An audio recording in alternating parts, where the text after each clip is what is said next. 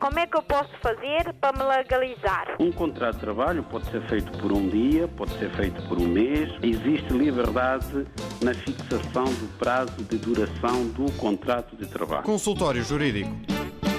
Para todos, muito boa tarde. Bem-vindos à edição desta semana do Consultório Jurídico. Como é hábito, trazemos até nós o jurista Adriano Malalane para conversar com os ouvintes, responder às dúvidas que são apresentadas eh, todas as semanas, seja via e-mail, seja através do telefone ou até mesmo de WhatsApp. E também abordamos um tema eh, semanalmente aqui na eh, edição do Consultório Jurídico. Para participarem eh, neste programa, eh, podem usar as vias habituais. O e-mail é o consultóriojurídico.rtp.pt consultório jurídico.rtp.pt. Temos também as linhas de telefone habituais 213820022, 213820022, 213820023, 213820023 ou ainda o 213820068. 213820068. Tudo números da Rede Lisboa, ou seja, se está fora de Portugal, pode ainda acrescentar o indicativo 00351 00351 21 382 0022 23 ou 68. Temos ainda o número de WhatsApp, podem deixar mensagens áudio ou mensagens escritas. O número é também conhecido, o 96 712 5572. 96 712 5572, uma vez mais, números de Portugal. Vamos daqui a pouco conferir o tema da semana. Podem se ir inscrevendo através das linhas que acabei de divulgar. Para já, a música é escolhida pelo Dr. Adriano Balalano, hoje com Buddy Guy, Blues is Alive Anuel, é o nome do disco, com um encontro de Kid Richards e também Jeff Beck.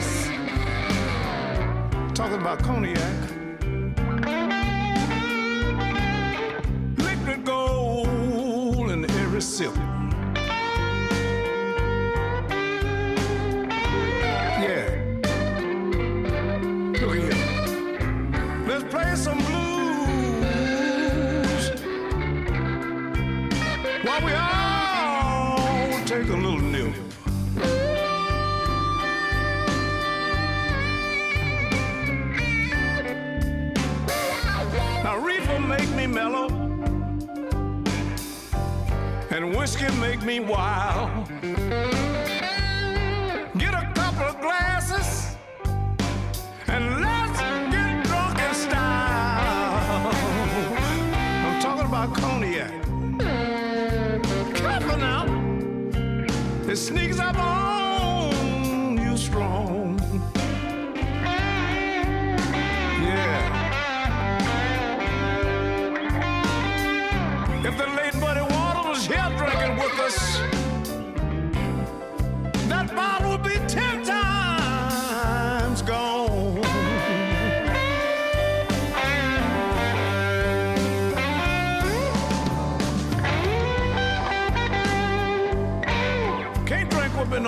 no but I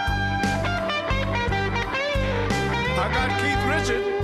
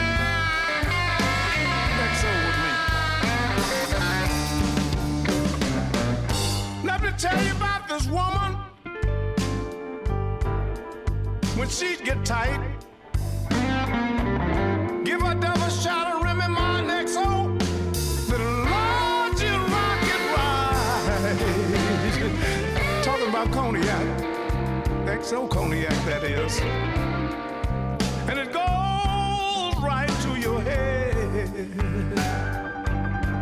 Yes, it do. How well do I know?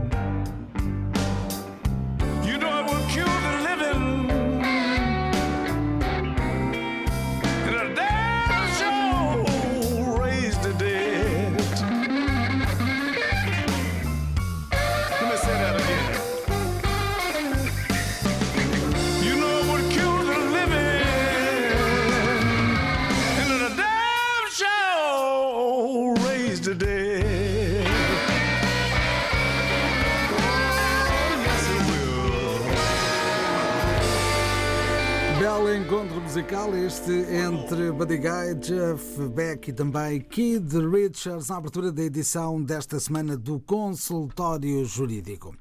Mas hoje o tema da semana é o Instituto da Contumácia. Vamos lá saber o que é isto. Bom, boa tarde, bom dia, eh, Dr. Adriano Malalane, bem-vindo ao consultório. Bom dia. De facto, o consultório jurídico de hoje, 12 de junho de 2021, tem como tema o Instituto da Contumácia. É uma coisa muito séria, é diferente da música que ouvimos, né? Cunhaque, não, isto não tem nada a ver com cunhaque.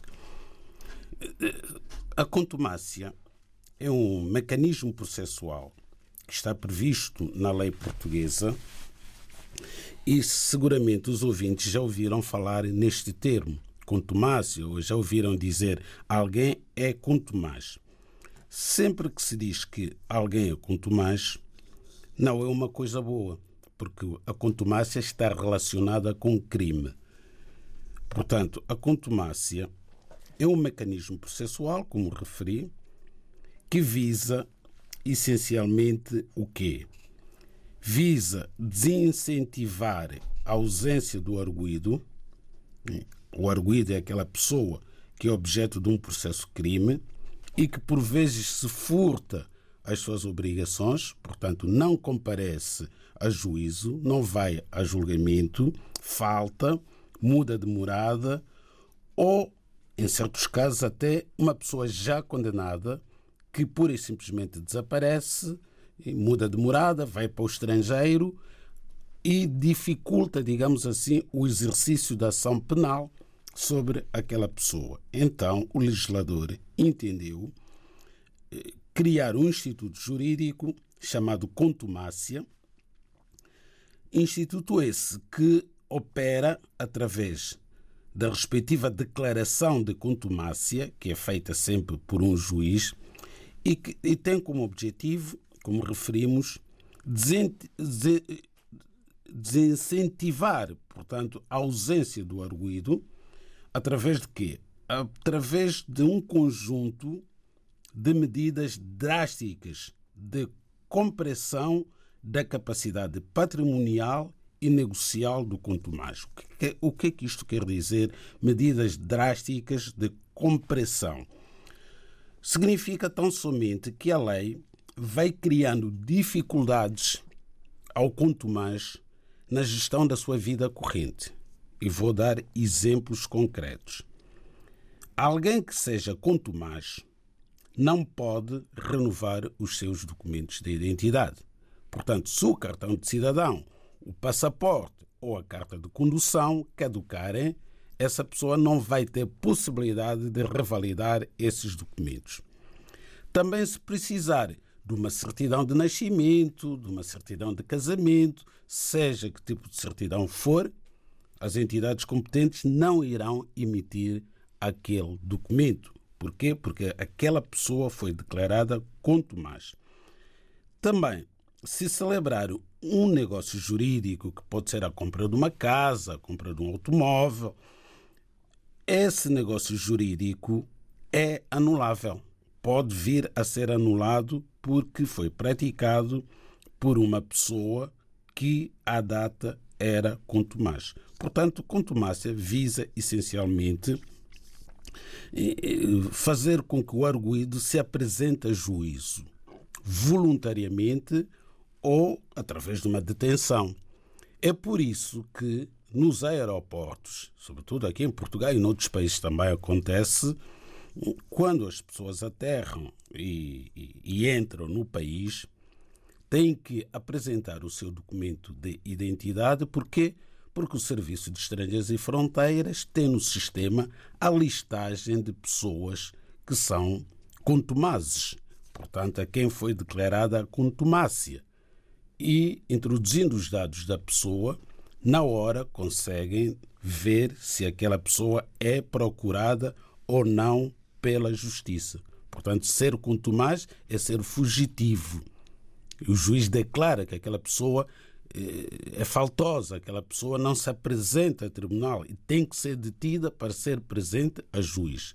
Ou ela voluntariamente desloca-se ao tribunal e entrega-se e cessa a contumácia.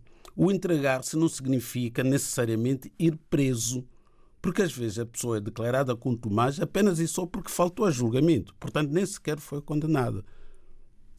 Isto é muito importante, sobretudo no que diz respeito às moradas. Há muita gente que tem um processo crime a correr ou até cível e muda de morada, mas não informa o tribunal. É importante sempre que alguém que é objeto de um processo crime, ao mudar a sua morada, informar imediatamente a nova morada ao tribunal, através de uma simples carta que pode escrever pessoalmente para o processo, identificando o processo em que é arguído e colocando a nova morada, porque a partir daí vai ser notificada na nova morada e não corre o risco de ser declarado contumaz. O consultório jurídico da RDB África está cada vez mais perto de si. Envie as suas dúvidas ao Dr. Adriano Malalane através do e-mail consultóriojurídico.rtp.pt e ouça as respostas ao sábado ao meio-dia na IRTP África. Consultório Jurídico. Estamos aqui para ajudar. Estamos aqui para ajudar sempre, todas as semanas, com conselhos de natureza jurídica. Já sabem, podem continuar a inscrever-se no consultório jurídico de hoje.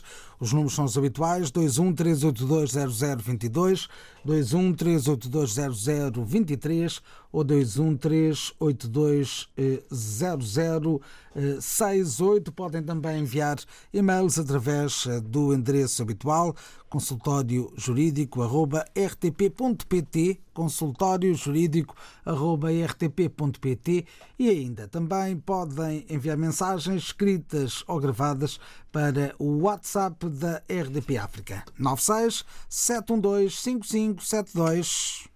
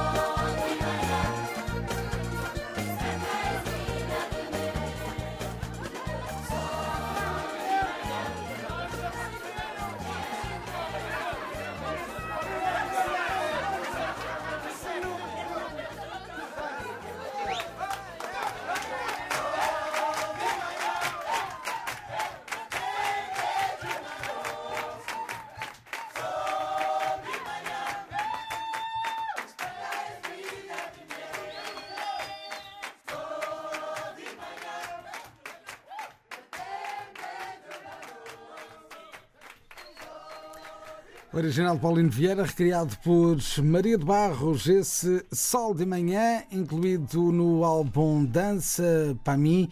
Eh, Dança Mami, eh, já há uns anos em eh, Cabo Verde, sendo certo que Maria de Barros tem feito carreira nos Estados Unidos da América. Estamos no consultório jurídico desta semana. Vamos começar por chamar os ouvintes. Como é que eu posso fazer para me legalizar? Um contrato de trabalho pode ser feito por um dia, pode ser feito por um mês. Existe liberdade na fixação do prazo de duração do contrato de trabalho. Consultório Jurídico. Ora, muito bem, vamos à linha telefónica, vamos conversar com Edna Salvaterra. Bom, boa tarde, bem-vinda. Boa tarde. Onde boa é que tarde. está? Diga? Onde é que nos está a ouvir? Eu estou de Odivelas. Odivelas. Odivelas. Então também não está muito longe aqui dos estúdios. Conte-nos tudo, não nos conta nada. É o seguinte, eu sou proprietária de um andar aqui em Odivelas já há 30 e tal anos. No- inicialmente nós, os condóminos, é que tratávamos de- de- das coisas do prédio. Mas depois vieram cá pessoas morar, donos também do, do, do referido prédio, eh, do referido andar. E, e tudo ficou, ficou tudo alterado e, e, é- e fazem, fazem coisas sem, sem a pessoa saber. Pelo menos, como estamos numa, numa altura da, da, da pandemia, fizeram uma reunião, não avisaram todas as pessoas. E eu fui à caixa do correio, encontrei lá uma, uma, uma ata em que, em que, em que puseram, em, que- em que, em que, nos tiveram, em que disseram que, que, que pronto, que as pessoas não estão interessadas em, em- pronto, na, para ser administrador. Eu acho que isso não é bem assim. É que as pessoas fazem as coisas e não comunicam a ninguém. E, e até porque ficou, está aqui esclarecido que, que eles estão a fazer, estão a fazer, estão a fazer, eh, estão a ser administradores, estão a ser administradores. Eu acho que isso é uma ilegalidade para o proveito próprio. Eu noto isso já há muitos anos. pessoa quando vai à reunião não pode dizer nada, é sempre amada fita, amada fita, mas isso não pode continuar assim. Eu, então estou a telefonar para saber como é que eu vou fazer para saber os meus direitos. Eu pago todos, todos os meses o condomínio. Pago todos os meses o condomínio. Como é que é possível? Como é que, eles arranjaram uma empresa. Como é que é possível eles estarem a pagar a empresa e eles próprios? Como é que é, Não pode, isso é ilegal. Quem são eles? São os donos, os donos da, da, da, propriedade horizontal, os donos do prédio. Os são os meus vizinhos, são os vizinhos. São os vizinhos, muito bem. Uh... Eu gostaria de saber se isso é legal ou não, porque eles estão a usufruir de uma coisa que não pode, não pode ser. Eu acho que isso é uma ilegalidade. Que já. E fazem reuniões, não dizem nada, fica só entre eles. Eu não soube da reunião. Eu, como, eu, como, como estamos na altura da convocada? pandemia. Foi convocada para a reunião? Não, não fui convocada. Não fui convocada. Eles, eles normalmente põem sempre no placar lá fora e põem também dentro do elevador, mas este ano não fizeram. Eu até E de repente perdemos. Por causa da pandemia, mas não. Eles fazem as coisas, não dizem nada. Eles, eles... Estamos com dificuldades em começar. Está com muito sacrifício. É, penso que já retivemos o essencial uh, da sua exposição. Obrigado por ter ligado, Edna Salvaterra, a ligar-nos então de Odivelas. Comecemos por aqui, doutor Adriano Malalane. O que é que lhe parece este caso? Bom, este caso não será certamente o único viver eh, em regime de propriedade horizontal não é fácil, porque temos aqui dois direitos eh, conflituantes ou potencialmente conflituantes, que é o direito de propriedade de cada condómino. Porque quando um prédio está em propriedade horizontal, temos aqui duas realidades distintas. Temos as frações autónomas, dizem-se autónomas porque têm autonomia jurídica e autonomia económica, em que cada um dos condóminos é proprietário da sua fração. Depois temos as partes comuns do prédio, que são de todos, não são de ninguém, são de todos.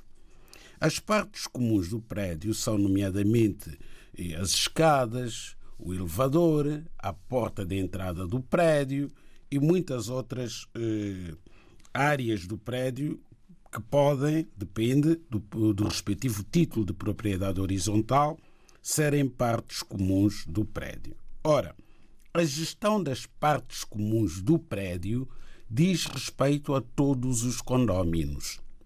Em Portugal existe o princípio da legalidade que obriga a que todos os condóminos tenham intervenção na gestão da coisa comum do prédio. Então, a lei obriga a que haja um administrador de condomínio, pode ser um condómino do prédio, como pode ser uma pessoa de fora, normalmente uma empresa que é contratada. Agora, o que não faz sentido é haver condóminos que, de acordo com a nossa ouvinte, fazem a gestão do prédio e são remunerados por isso, e ao mesmo tempo há uma empresa que foi contratada para fazer a gestão do mesmo prédio e também é paga pela gestão que faz. E mais, a Assembleia Geral do condomínio é o órgão mais importante num prédio esteja em propriedade horizontal, porque é nessa Assembleia Geral, onde todos têm participação, que se decide os assuntos mais importantes que tenham que ver com a gestão do prédio no seu todo. Ora, se houver uma ata de uma Assembleia Geral em que Alguns condóminos não foram convocados, portanto, não tiveram conhecimento da realização da Assembleia Geral e não tomaram parte, essa ata é anulável. Mas há um prazo para anular. O problema dos ouvintes é que as situações ocorrem e ficam tranquilos. Estão revoltados, percebem que há ilegalidades, mas nada fazem. Depois as decisões convalidam-se. Com o decurso do tempo, mesmo decisões ilegais ficam convalidadas. Já não se pode fazer nada em relação àquele aspecto em concreto. É preciso convocar uma nova Assembleia Geral para anular aquelas deliberações que se convalidaram porque não foram impugnadas dentro do prazo legal. Quando isto ocorre, há que constituir advogado que vai a tribunal impugnar aquelas decisões que foram tomadas em violação da lei. Como é que eu posso fazer para me legalizar? Um contrato de trabalho pode ser feito por um dia, pode ser feito por um mês. Existe liberdade na fixação do prazo de duração do contrato de trabalho. Consultório Jurídico. Estamos no consultório jurídico da RDP África e estamos a conversar com os nossos ouvintes. Vamos agora uh, conversar com Jorge Gonçalves, não é o nosso ex-diretor, é outro senhor, e está uh, em Lisboa, não é? Ah, não, não, estou na, na linha de Sintra. Linha de Sintra, muito em bem. Rio de Moro. Então, conte-nos a sua história. Muito bom dia antes de mais Bom dia. e gostava de vos dar os parabéns tanto ao Dr. Eduardo Malalane e ao, Nuno Sardinha por esse magnífico programa Obrigado. que vocês até Malalane. nós e nos ajudam de todas as maneiras efetivo. Então, vou passar ao assunto, aos, aos assuntos que tenho. A situação não é minha, mas é de uma pessoa próxima que eh, veio de Angola há cerca de quatro anos e está a trabalhar com numa está a trabalhar como empregada doméstica para uma senhora há cerca de três anos. Então, e acho que os direitos da senhora não estão a ser consagrados, porque a senhora tem direito ao subsídio de, de férias, não tem direito ao subsídio de Natal, trabalha de segunda a sexta e, e- e também muito com uma, uma grande falta de respeito para com, para com a pessoa em si, só que a necessidade obriga a que muitas vezes tenha que, tenha que submeter a essa situação. Eu gostaria que o doutor me pudesse esclarecer desta situação, ver o que é que se poderá fazer para que a senhora possa resolver a situação dela, de uma vez que está cá há quatro anos só, ainda, e uma, uma, família mono- monoparental. E nesse, nesse mesmo contexto tenho um, tenho um filho também que trabalha na construção civil e não tem quaisquer tipos de direitos, é o salário só e mais nada. O mesmo acontece com a senhora se estiver doente, que assim já não, não recebe. Se faltar, não recebe. Se eles faltarem, não recebem. E depois não têm, os direitos deles não são minimamente consagrados. Gostava que o, que o doutor me pudesse esclarecer toda essa situação para ver o que é que eu posso fazer também para poder ajudar essa família. Que eles ainda andam um bocado assustados. Muito bem, caro ouvinte Jorge, eh, muito obrigado por ter ligado. Eh, Vamos tentar aqui dar-lhe umas luzes, tentar ajudá-lo para que possa também ajudar essas pessoas eh, que, com quem tem esse contacto mais direto. Porque essas pessoas até são pessoas de posse e com e que tiveram grandes responsabilidades a nível da diplomacia. Seja como for. São os direitos básicos de que se está aqui a falar. Exatamente, isso é muito mais grave. Né? Claro que sim. Muito obrigado então por ter ligado. Vamos ouvir o esclarecimento do Dr. Adriano Malalane. Muito obrigado pela atenção e um, um bom sábado e um resto de um bom fim de semana. Muito obrigado, igualmente. Doutor, o que é que lhe parece aqui este eh, comentário que eh, foi apresentado, esta história que foi aqui contada eh, por Jorge Gonçalves? Pois, esta história são, É recorrente, É primeiro. é? recorrente, exatamente. Esta questão das empregadas domésticas, temos procurado aqui no programa ajudar as pessoas a compreender a dramática situação das empregadas domésticas. Porque é uma relação de trabalho muito sui generis, porque está constantemente próximo do, da patroa ou do patrão. Portanto, trabalha em casa dos patrões. Portanto, é como se estivesse a ser controlado ao minuto, por um lado. Por outro lado, também, estabelecendo-se ali uma relação não só de trabalho, mas também de uma proximidade eh, fruto da, da, das características desta prestação de trabalho, eh, cria-se uma dificuldade acrescida da pessoa exercer os seus direitos. É mais difícil a uma empregada doméstica reclamar ou contestar alguns abusos que ocorrem na prestação da sua, eh, da sua atividade junto do seu empregador. As pessoas que trabalham em escritórios, em lojas, chegam a uma determinada hora, vão para as suas casas e estão distantes do seu local de trabalho. Quer dizer, é uma separação entre o local da prestação da atividade e o local onde a pessoa eh, vive a sua vida, se é que assim se pode dizer. Agora, as empregadas domésticas, sobretudo as internas, praticamente não têm horário de trabalho. Levantam-se muito cedo, começam a fazer os trabalhos de casa e são as últimas a ir para a cama. Enquanto os patrões estiverem acordados, a empregada doméstica tem que estar ali e no dia seguinte é a primeira a levantar-se. Isso é ilegal. Mas não tem como, enfim, reagir a esta situação e contrariar este estado de coisas. Bom, mas há certos direitos que não é assim tão difícil de os exercer, como seja, por exemplo, o direito ao salário. As empregadas domésticas são trabalhadoras como outras quaisquer, portanto, no fim do mês têm que receber o seu salário. Depois, têm direito ao subsídio de férias, bem como ao subsídio de Natal. E têm direito a férias pagas. Isso é elementar. E os patrões sabem isso perfeitamente, porque eles também trabalham normalmente e exigem esses direitos da parte dos seus empregadores. Mas não são capazes de respeitar os direitos das suas empregadas domésticas. Ora, numa situação como esta, que o nosso ouvinte Jorge Gonçalves acaba de relatar, o que é que esta senhora poderá fazer? Desde logo, existe em Portugal um organismo do Estado chamado Autoridade para as Condições de Trabalho. Então, a pessoa tem que se deslocar a este organismo e apresentar queixa.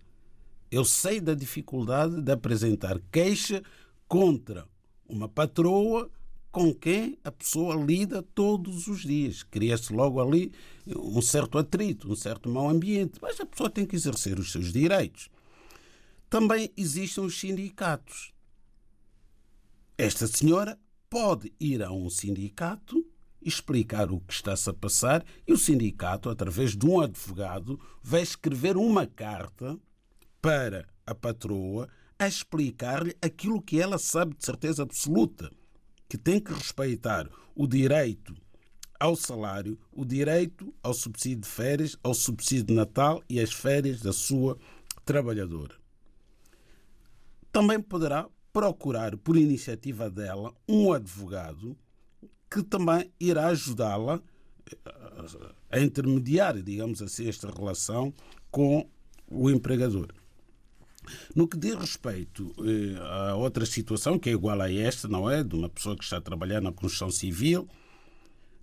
Ora, se está a trabalhar na construção civil, seguramente é o abrigo de um contrato individual de trabalho.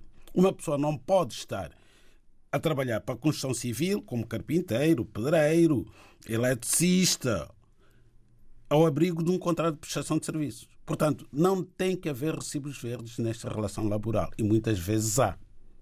E quando há recibos verdes, o trabalhador sai altamente prejudicado, sobretudo na construção civil, onde há muitos acidentes.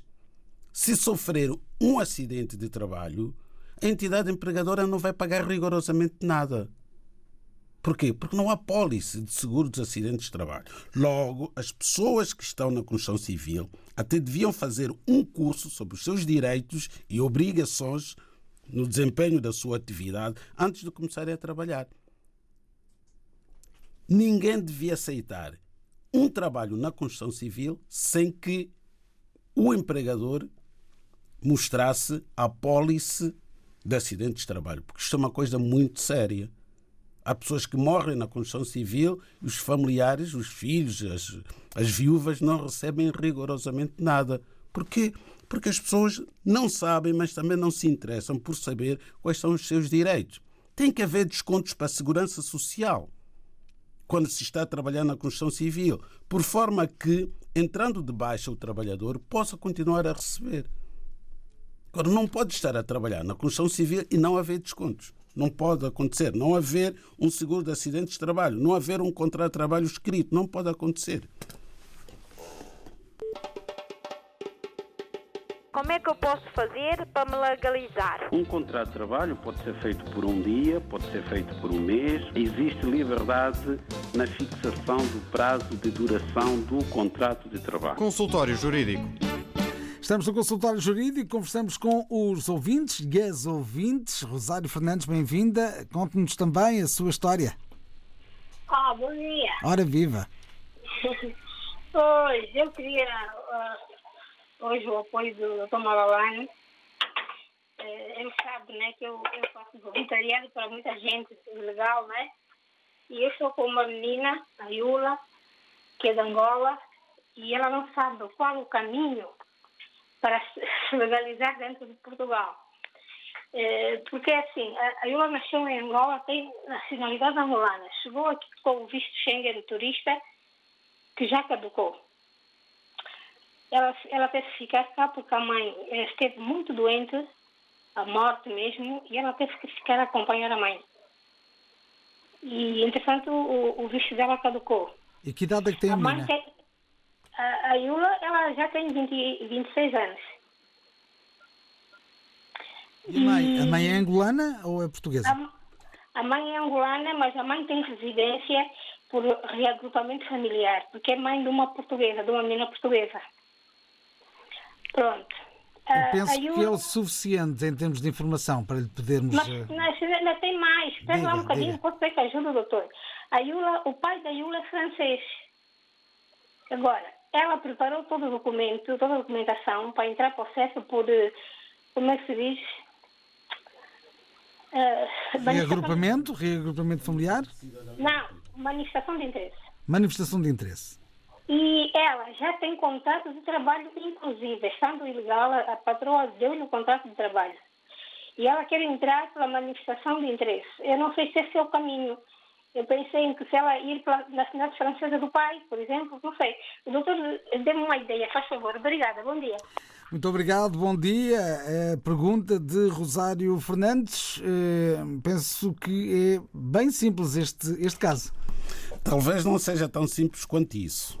Ela pode ser filha, a Yula pode ser filha de pai francês, mas não ter sido perfilhada, ou tendo sido perfilhada, não ter dado andamento à obtenção da nacionalidade francesa. Uma coisa meramente burocrática. Portanto, ir ao consulado de França com a certidão de nascimento, na- nasceu em Angola, Portanto, se calhar o nascimento dela, que deve estar, na, o assento de nascimento, que deve estar numa conservatória do Registro Civil de Angola, não foi transcrito para a ordem jurídica francesa, que é uma coisa muito fácil.